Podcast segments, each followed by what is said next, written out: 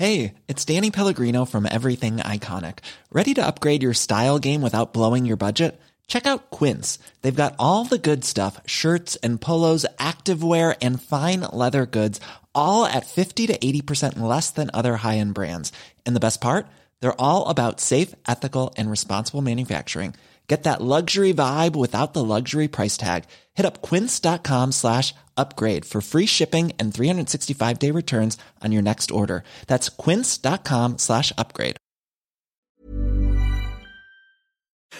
Merci beaucoup, De Calixto. Merci beaucoup, Jérémy, d'avoir accordé un peu de ton temps. J'espère Oui. que ça t'a plu. Non, je sais, la charité, je le fais une fois par an. J'ai décidé de faire la charité. euh, Avec moi Arthur, exactement. Hello, je suis Arthur Lefebvre. Tu écoutes Flamboyante, un podcast produit par Mauvaise Tête et qui donne la parole et explore les identités de la scène queer. Nous allons nous pencher sur les drag queens et club kids actuels. Pendant quelques minutes, nous allons entendre leur parcours, leurs influences et leurs aspirations.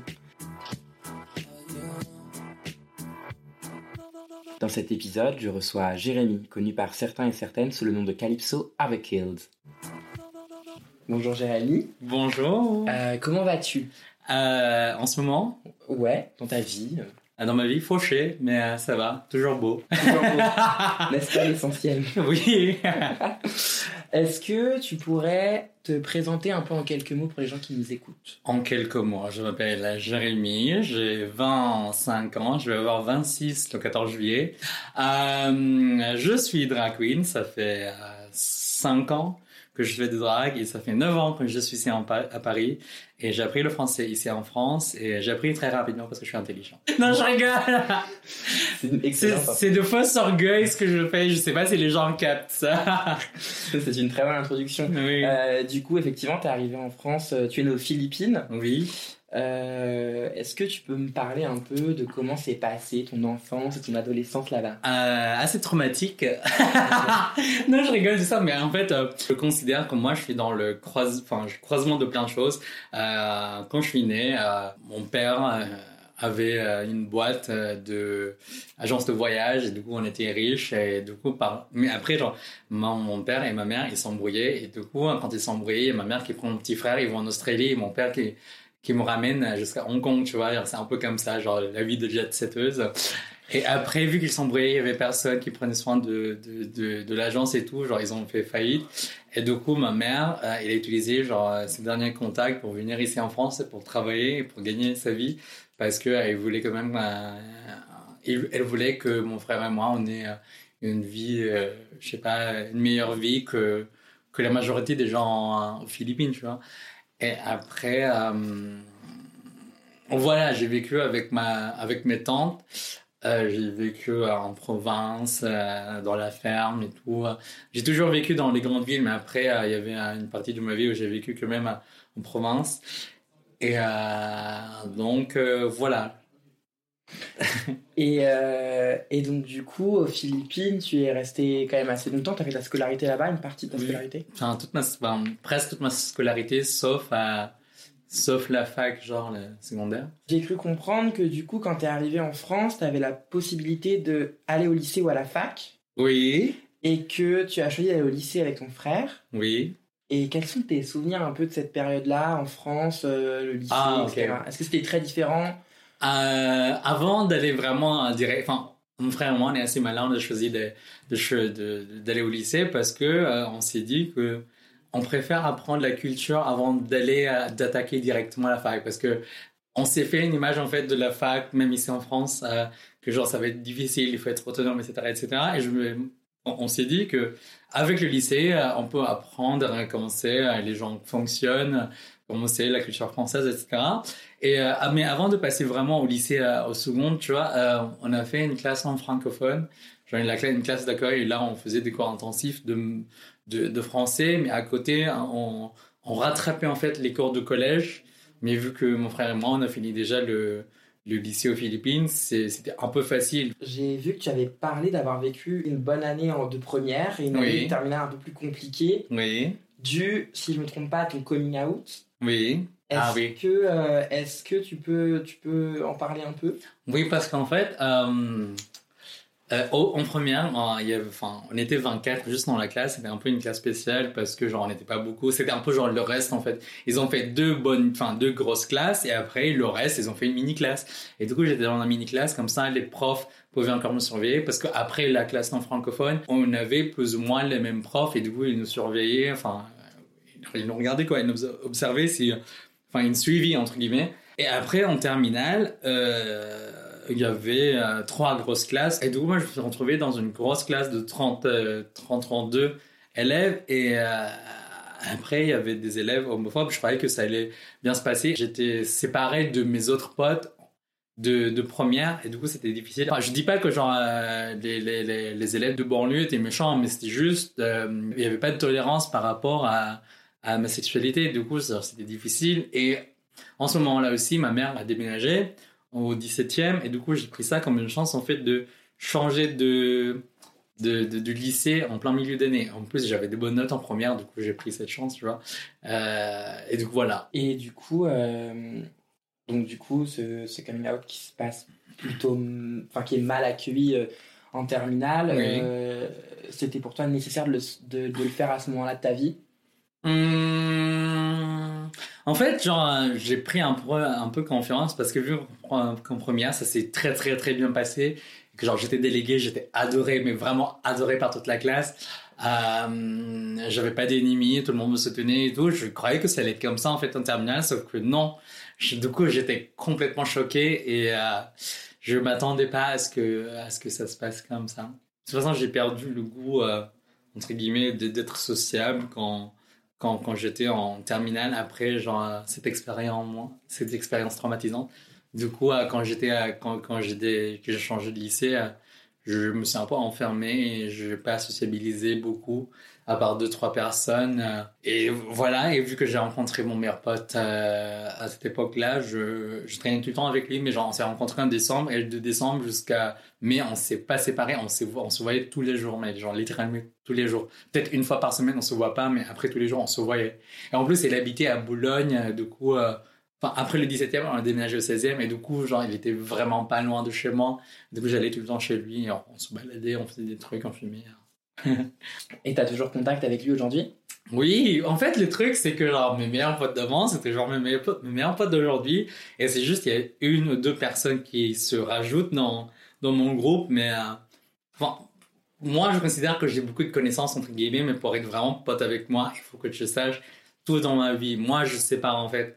Euh, Il y a des cercles. Il y a le cercle de sexe, le cercle de, euh, de, de, de potes de soirée et le cercle famille.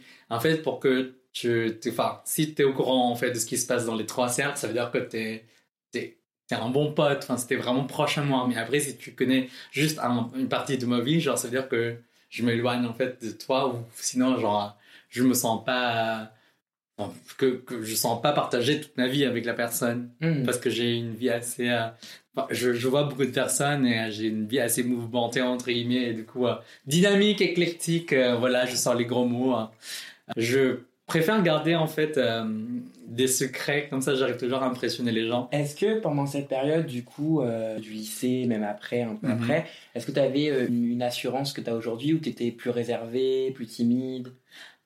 Euh, on va dire que je suis un peu schizo. Il y a des moments où, genre, enfin, il y a des moments de, il y a une partie de moi qui est vraiment, vraiment réservée. Par exemple, là, genre, on va dire que je suis social, mais genre, il y a une grosse partie de moi, en fait, qui retient tout ce que, ce que je pense. Euh, mais voilà, sauf si je me dis, ah, ok, cette personne est de confiance et je peux vraiment tout dire. Tu vois, c'est pour ça que, même mes problèmes, même à mes meilleurs potes, je dis pas mes problèmes parce qu'ils vont être vraiment choqués. Ils vont, ça m'est déjà arrivé. Il y a, genre, je connais un, un, pote, enfin, je, lui ai dit mes problèmes et il se sentait vraiment useless par rapport à, face à mes problèmes parce qu'il il pouvait littéralement rien faire pour m'aider. Et du coup, je trouve qu'au lieu de donner cette peine aux, aux personnes euh, proches de moi, genre, je garde juste pour moi et je trouve la solution pour, enfin, en général, je suis assez débrouillard et ça se passe bien au final. Et tu penses que, on va reparler du, du drag un peu plus tard, mais Oui. est-ce que tu penses que faire du drag t'a t'a donné plus de confiance en toi ou plus d'assurance? Euh, oui, c'est sûr, mais en fait, les trucs que les gens savent pas, c'est qu'avant avant d'avoir une grosse confiance, le drag va te détruire. Ok. C'est choquant. hein. Attends, je t'explique pourquoi. Parce qu'en fait, genre, quand tu commences le drag, t'apprends le maquillage, euh, t'apprends plein de choses en fait sur le physique, sur, la, sur tout ce qui est superficiel et tu te rends compte en fait de tes défauts. Tu te rends compte t'as un œil qui est pas symétrique que l'autre, tu te rends compte t'as un gros nez, tu te rends compte que t'es gros, tu te rends compte que t'as pas de talent. En fait, et tout ça, genre t'es confronté à ça et c'est à toi de choisir si tu veux avancer et améliorer et corriger tes défauts, corriger entre guillemets. Euh, tes défauts entre guillemets ou tu vas accepter ces défauts et genre faire partie de, de ton drag. Du coup, avant d'avoir la confiance, tu vas te détruire toi-même, tu vas être confronté à, à tout ça. Parce que moi, genre, j'ai pas de défaut de base, du coup, c'était facile pour moi d'être comme ça, tu vois. Évidemment. Évidemment.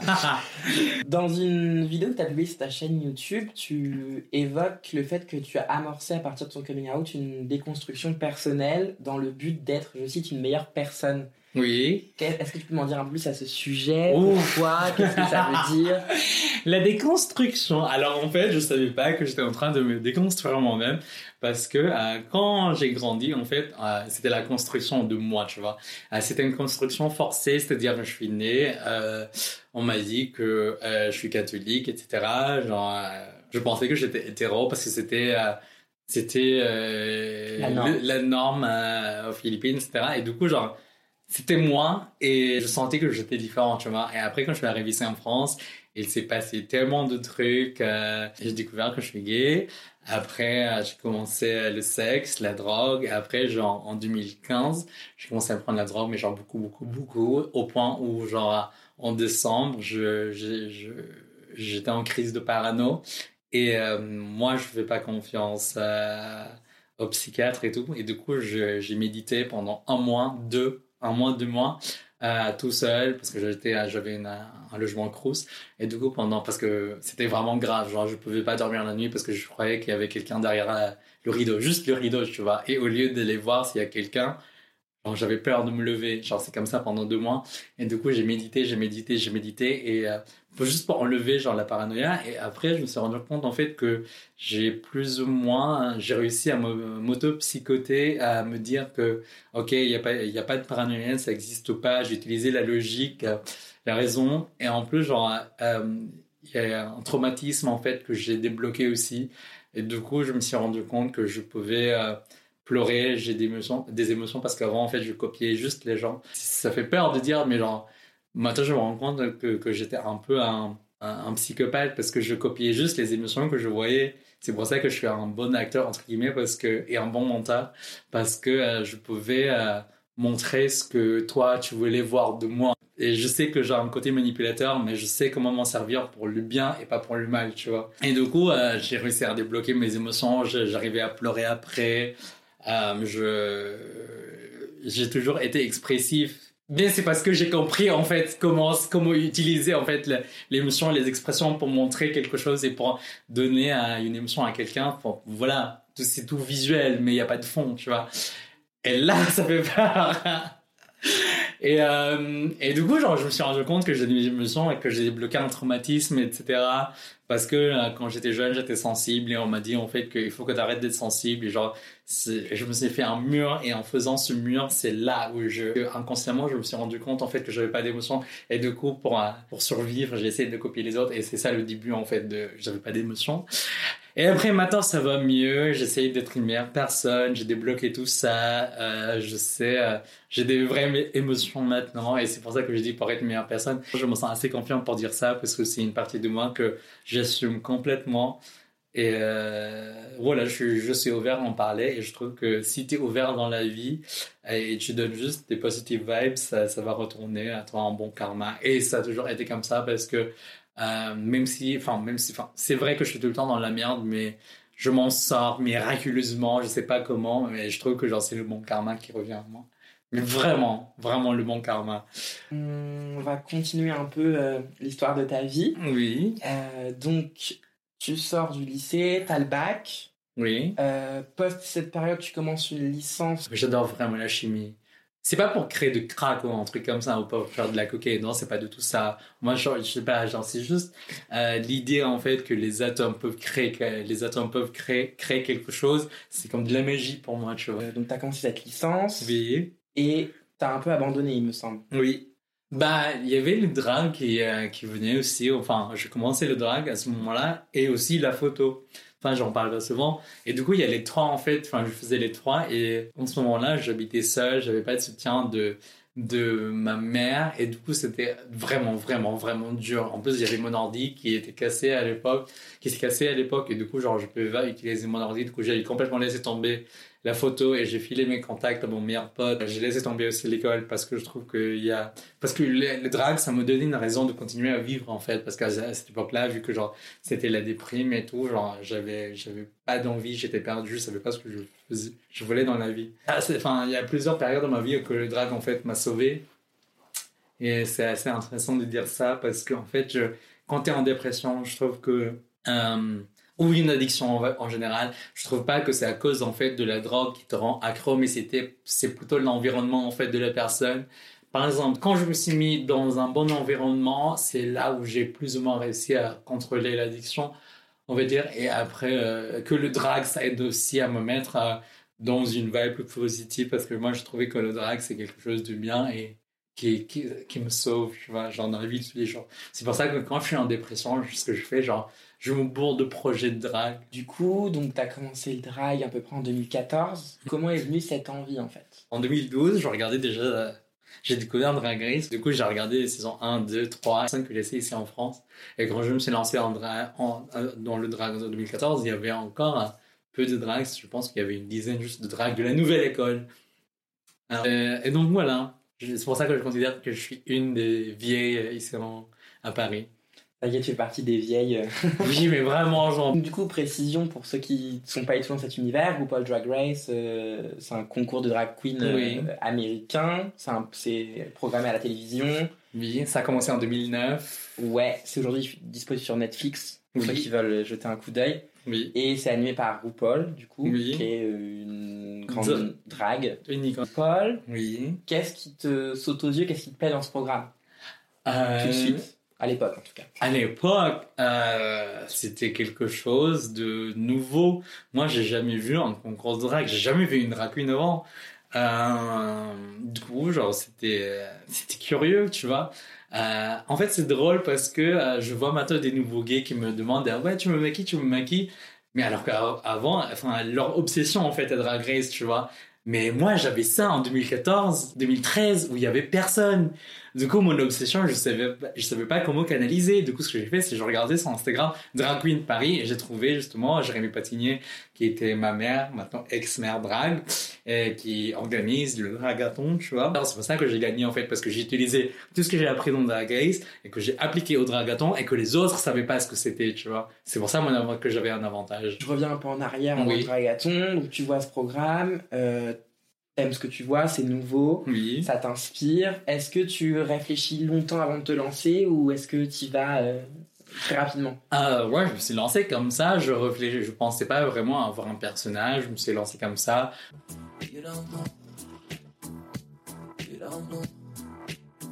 Quelle est l'identité de Calypso Overkill Comment le, le, le- ton- ce nom est venu? Comment ça s'est passé au début quoi Ok, c'est drôle parce que le nom Calypso Overkill, c'est pour faire hommage à, à ma mère pote. Euh, Elle s'appelle Aphrodite. Elle est grecque. On était en coloc ensemble. On habitait à 9e, à Poissonnière.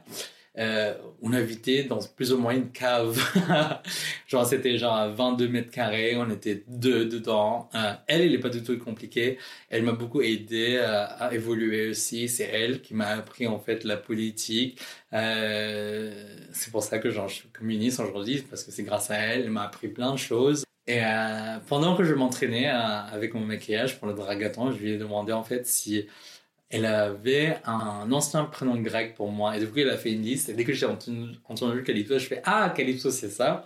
Et après, quand j'ai fini mon maquillage, je lui ai demandé en fait ce qu'elle pensait de mon maquillage. Et vu qu'on se parle anglais, elle a dit It's a bit overkill. Après, je fais Ok, Calypso overkill. Et comme par hasard, mon personnage drag Calypso est un peu too much. Puis, euh, comment identifier Calypso? Calypso, c'est toujours la drague sans sourcil. Ça, ça a toujours été comme ça parce que je me suis dit aussi que, ok, je suis pas doué à dessiner les sourcils. Du coup, pourquoi pas être une drague sans sourcil Est-ce que du coup tu peux un peu euh, nous parler du, du chemin parcouru entre le jour où tu t'es lancé en drague Oui. et aujourd'hui en fait L'ascension, les moments importants, comment c'est venu Ouf. Ah, ok, alors euh, j'ai commencé en 2014, j'ai gagné, le- j'ai gagné le dragathon, c'était à Concorde Atlantique, euh, la plus niche où il y avait euh, euh, la Flash, et c'était une Flash X Moda. Du coup, Qui ils ont sont deux soirées parisiennes. deux qui sont deux soirées parisiennes, oui, organisées par euh, euh, Arnaud et Renaud pour la Moda et Anne-Claire pour euh, la Flash. Et du coup, ils ont décidé de faire une soirée sur cette péniche et en même temps un concours de drag. Et moi, j'ai gagné. Et le, genre, c'est là où en fait, j'ai rencontré genre les organisateurs, organisateurs de soirée. Et euh, vu que j'ai gagné, genre, of course, les, les organisateurs me connaissent. Et quand je veux aller en soirée, je, je contactais juste, j'ai envoyé un petit DM, hey, est-ce que tu veux me lister, etc., etc. Du coup, ça a été toujours un peu comme ça, en mode, genre, si j'ai envie ça, c'est toujours, toujours comme ça aujourd'hui, si j'ai envie d'aller en soirée, j'envoie juste un message et je suis sur la liste, quoi. C'est pour ça que euh, je rigolais avant, je disais, euh, pourquoi t'as commencé, on me demandait pourquoi j'ai commencé le drag, et je réponds, c'est parce que je veux pas payer, parce que je suis tout le temps fauché de toute façon, du coup, je veux pas payer l'entrée, du coup, je fais de drag et je rentre gratuit. C'était comme ça au début, mais plus trop, plus maintenant. Euh, être drag maintenant, il y a beaucoup d'avantages. Voilà, j'allais en soirée, et en plus j'aimais vraiment la House of Mode avant parce qu'il y a un thème et je suivais le thème. Je me disais que c'était un peu un, un challenge de Drag Race, tu vois. Sauf que je suis toujours à côté de la plaque. du coup, c'est là où j'ai rencontré d'autres drag queens en France. Euh, je commence à expérimenter niveau performance et on me bookait à beaucoup de shows, sauf que j'étais dans une période pas très bien dans ma vie, du coup, genre, je n'allais pas au gig, enfin, je j'allais pas au show, euh, je, voilà, je répondais pas aux messages. Après 2017, euh, c'est là où je me suis dit, ok, je fais mon comeback et en même temps, c'était la première fois que, mes, que, que Maison a été créée. Non, Mais- Maison Chérie, c'est euh, donc du coup c'est une maison de drague. c'est Maison dans Drag, laquelle c'est une association. Oui, c'est un peu la première association drag. Ça porte aussi un syndicat drag. Euh, donc oui, il y avait, enfin, il y a, il y a toujours hein, beaucoup de gens qui sont inscrits dedans, mais c'est mal géré par Mensa Farigola, mais on ne va pas rentrer dans les détails. Il y avait la première, euh, le premier Super Bowl, on est revenu. J'étais pas d'accord avec ce qui s'est passé et comment Enza géré les choses. Je, enfin, je parlais à personne pendant trois mois. Euh, parce que j'étais vraiment dégoûté qu'on avait perdu parce que moi je suis très compétitif je, je savais pas que j'étais compétitif mais je le suis euh, j'étais pas d'accord avec Enza et il y avait aussi quelques personnes qui étaient pas d'accord avec Enza et du coup euh, j'ai commencé à traîner avec ces personnes c'est-à-dire Ali Psycho, Lakaina et ma fille Sativa Blaze. Et on traînait le temps ensemble. On s'est rendu compte en fait qu'on travaillait bien les quatre ensemble. Et en 2018 on a créé Fugly et qui est mon clic maintenant ma house on va dire. Euh, justement, en parlant de la Fugly, je voulais savoir un peu. euh, donc, tu as créé ça donc, avec tes potes drag, du coup. oui. Euh, quelle était l'idée un peu derrière ce projet? Foutage de gueule, vraiment de second degré. Et le nom Fugly, ça, je sais que ça vient de moi, c'est sûr que ça vient de moi. Crois que j'ai regardé euh, Mean Girls quelques jours avant. Du coup, on se préparait, je regardais cette image, je fais You Fugly, genre, juste pour le taquiner, tu vois. Après, c'est devenu comme ça, on se taquinait You Fugly, You Fugly, You Fugly. Et après, voilà, c'est devenu le nom du groupe, quoi.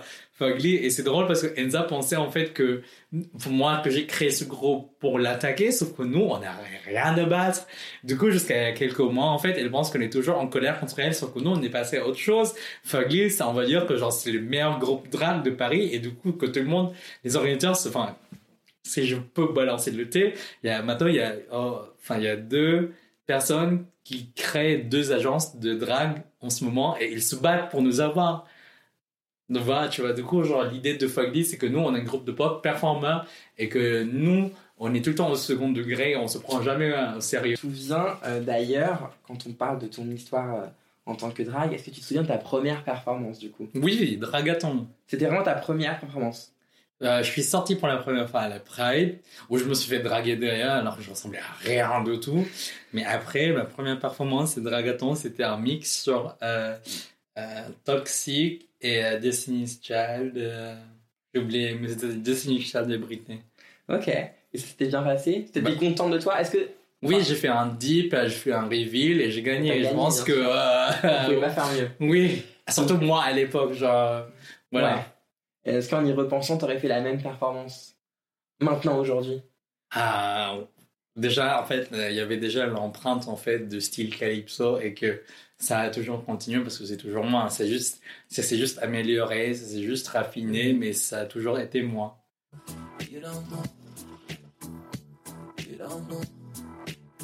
Euh, de façon générale, est-ce que c'est quand même compliqué de, de pouvoir poursuivre dans le temps, de pouvoir arriver à animer, performer lors des soirées, Mhm. euh, se faire prendre au sérieux, être rémunéré comme il faut, Mhm. euh, Euh, que ce soit pour des, que ce soit pour les clubs ou pour Mhm. les, les, les médias, la télévision, quand Oui. il arrive de faire des performances pour des artistes sur Oui. scène, etc. Comment ça se passe? Euh, moi, je pense que c'est grâce à mon expérience, en fait. C'est pour ça que quand je vois une baby drag queen qui perce rapidement, j'ai peur, en fait, pour cette personne parce que il a, que cette drague a pas eu l'expérience que j'avais. et J'ai peur, en fait, que cette drague se fait arnaquer. Quand je compare, euh, moi, je peux gagner entre 150 euros jusqu'à 250 euros par soir. Et moi, j'apprends, en fait, que les baby drag queens, en ce moment, elles sont juste payées 50 euros. Peut-être moins. Ou peut-être juste par la visibilité. Alors que non, on fait le même travail, tu vois. Ok, certes, je suis plus belle, mais bon, c'est toujours la même chose. C'est pour animer une soirée, c'est pour, euh, c'est pour être une drague. Cette question financière, elle est importante parce que beaucoup de temps de Oui. faire du drag. Ça demande de, de l'argent, j'imagine aussi, le Mhm. T'as maquillage, les euh, tenues. oui. Est-ce que du coup, c'est pas, ça peut pas être aussi un frein? Est-ce que c'est pas compliqué? Si, l'argent, ça a toujours été quelque chose. euh, en tout cas, avec les drags, c'est pour ça que maintenant, je, j'essaie de négocier vraiment au max parce que je, je connais ma valeur, ma valeur entre guillemets, et je sais à ce que je vaux. Du coup, quand on me paye moins, je suis en mode non, ça va pas être possible, du coup, je le fais pas. C'est pour ça que je veux être mon propre manager par- parce que c'est moi qui gère en fait mon, mon argent. Je veux, euh, je veux pas travailler pour une soirée. C'est pour ça que l'idée d'être youtubeur euh, et gagner mon propre argent par mes moyens et que je suis le boss de moi-même, je trouve que c'est une bonne idée. Ça c'est parfait pour moi. Mais après avoir un boss, voilà. Et en plus, euh, j'arrive, je sais pas, parfois j'ai du mal à travailler avec un- quelqu'un qui est au-dessus de moi parce que c'est mon côté anarchiste en fait qui ressort. Donc, euh, voilà. Mais en fait, une se demande euh, quand même une énergie folle. oui. C'est-à-dire qu'entre euh, les journées de préparation, euh, les soirées, les Ah oui. nuits, les événements, etc. Et après, le lendemain, préparer, voilà, ranger tout le bordel. Oui, hein, c'est avant, après et pendant. Oui, Donc ça. justement, est-ce que tu peux par exemple nous parler du temps dont tu as besoin, des étapes nécessaires pour passer de Jérémy à Calypso et en gros, en clair, nous raconter comment se passe euh, une journée quand un événement en drag queen le soir Pourquoi juste une journée en mois Ok, imagine, en prenant l'exemple de Fugly, la date, ça va être le 24 mai. Euh, voilà, qu'est-ce qu'il faut faire? Il faut créer l'événement. En général, les tâches sont séparées, mais vu que genre tout le monde est... pas tout le monde le fait, hein, moi j'ai une grosse partie dans Fugly. Euh, c'est moi qui crée l'événement, c'est moi qui crée le graphisme hein, pour le bannière, c'est moi qui... euh, Enfin, les autres personnes organisent le photoshoot. Après, je fais le montage. On lance l'événement. Après, qu'est-ce qu'il faut faire? Inviter des gens, euh, poster des trucs pour animer l'événement, euh, partager l'événement, euh, faire des partenariats avec Manifesto et Friction Magazine pour avoir des places, euh, après faire de la pub quelques jours avant. Tout ça, c'est juste la com pour, euh, pour Mhm. l'événement. Après, niveau de qu'est-ce qu'il faut penser aux performances, il faut réfléchir à un thème, euh, il faut créer l'événement, il faut voir les designers, il faut faire un fitting, euh, il faut acheter les matériels. Et après, quand t'as tout ça, il y a les répètes pour Foggy. Après, le jour J, euh, faire le maquillage. Euh, T'arrives là-bas, euh, t'es stressé, il faut que tu boives, t'as pas du tout mangé la journée, tu fais le show. Ok, après, voilà, t'es décompressé. Mais euh, tu peux pas vraiment parce qu'il faut que tu lances l'événement prochain, enfin, le prochain événement. Et c'est une boucle, Oui, tu c'est vois. Et c'est juste une soirée. Et si t'as plusieurs soirées à gérer, C'est encore plus compliqué. difficile. Si le week-end est complet, Oui, et encore, il faut que tu postes tes performances et ta filmé. Il faut que tu, voilà, il faut que tu crées des photoshoots à côté pour animer ton Instagram.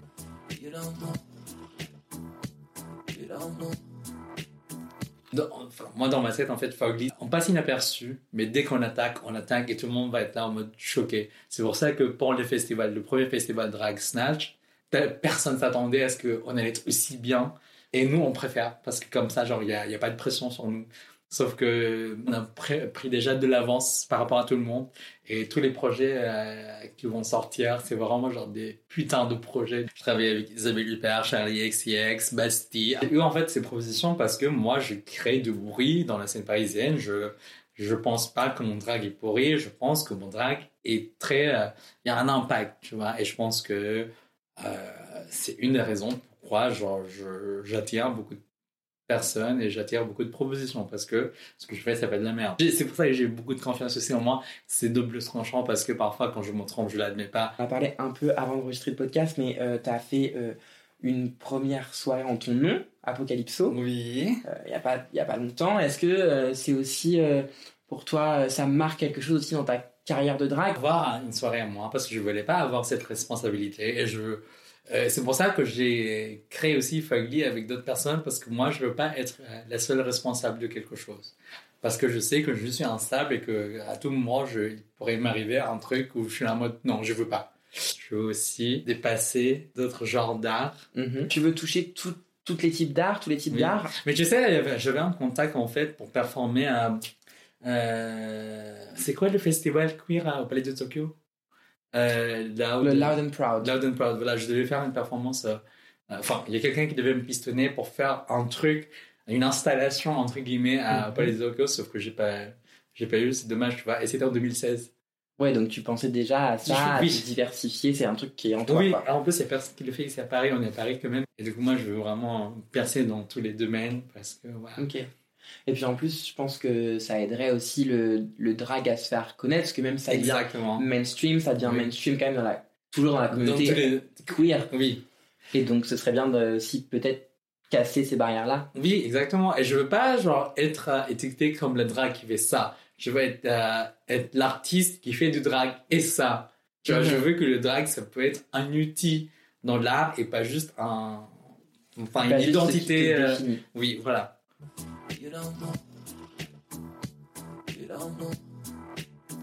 Je voulais savoir si tu avais un conseil pour celles et ceux qui... qui... Qui va commencer le drag. Ouais. Surtout, il faut pas prendre les choses au sérieux. Euh, Il y aura du drama. Il y aura des périodes où, euh, euh, pendant toute la soirée, les gens vont vous dire Ok, vous êtes t'es belle, etc.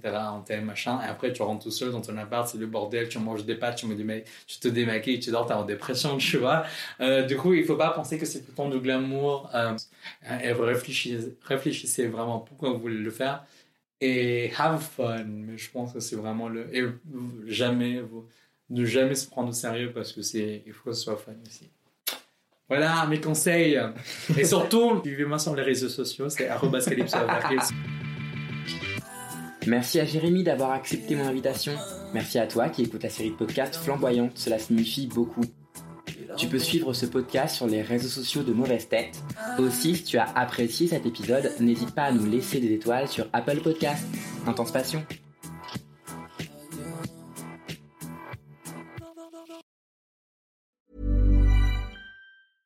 Planning for your next trip? Elevate your travel style with Quince. Quince has all the jet setting essentials you'll want for your next getaway, like European linen, premium luggage options, buttery soft Italian leather bags, and so much more. And is all priced at 50 to 80% less than similar brands. Plus, Quince only works with factories that use safe and ethical manufacturing practices. Pack your bags with high-quality essentials you'll be wearing for vacations to come with Quince. Go to quince.com slash pack for free shipping and 365-day returns.